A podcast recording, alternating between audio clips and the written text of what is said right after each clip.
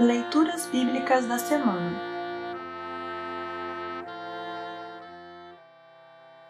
A epístola para o dia de finados está registrada na segunda carta de Pedro, capítulo 3, versículos 8 a 14 e o versículo 18.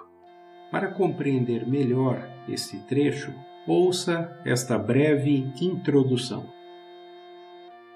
O apóstolo Pedro dirigiu esta sua segunda carta a todos os cristãos.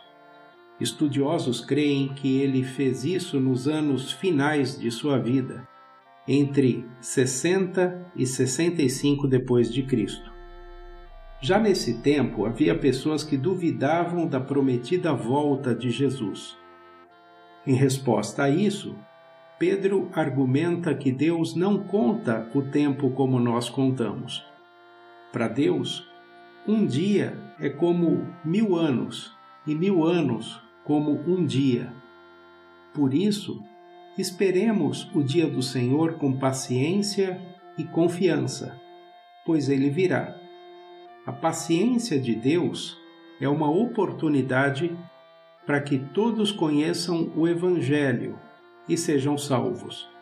Até a volta de Jesus, Pedro nos anima a fazermos o possível para estar em paz com Deus, buscando crescer na graça e no conhecimento de Cristo. Ouça agora 2 Pedro, capítulo 3, versículos 8 a 14 e versículo 18. 2 Pedro 3, 8 a 14 e versículo 18. Meus queridos amigos, não esqueçam isso. Para o Senhor, um dia é como mil anos, e mil anos como um dia. O Senhor não demora a fazer o que prometeu, como alguns pensam.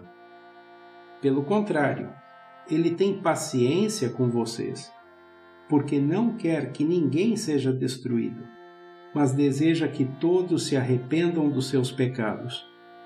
Porém, o dia do Senhor chegará como um ladrão. Naquele dia, os céus vão desaparecer com um barulho espantoso, e tudo o que há no universo será queimado.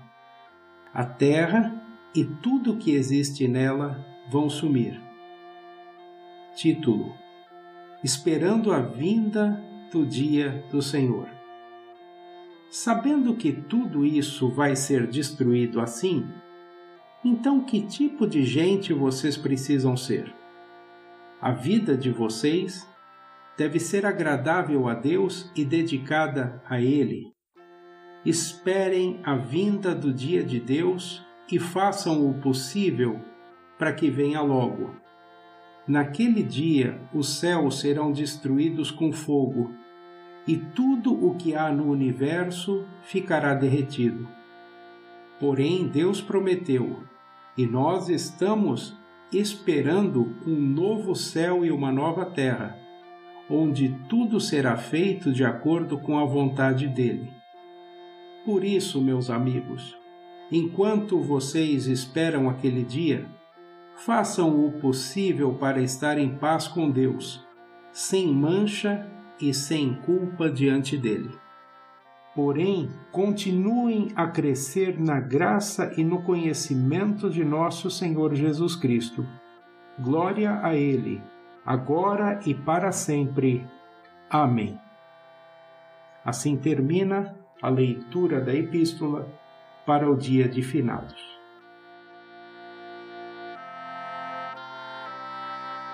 Congregação Evangélica Luterana Redentor Congregar, Crescer e Servir.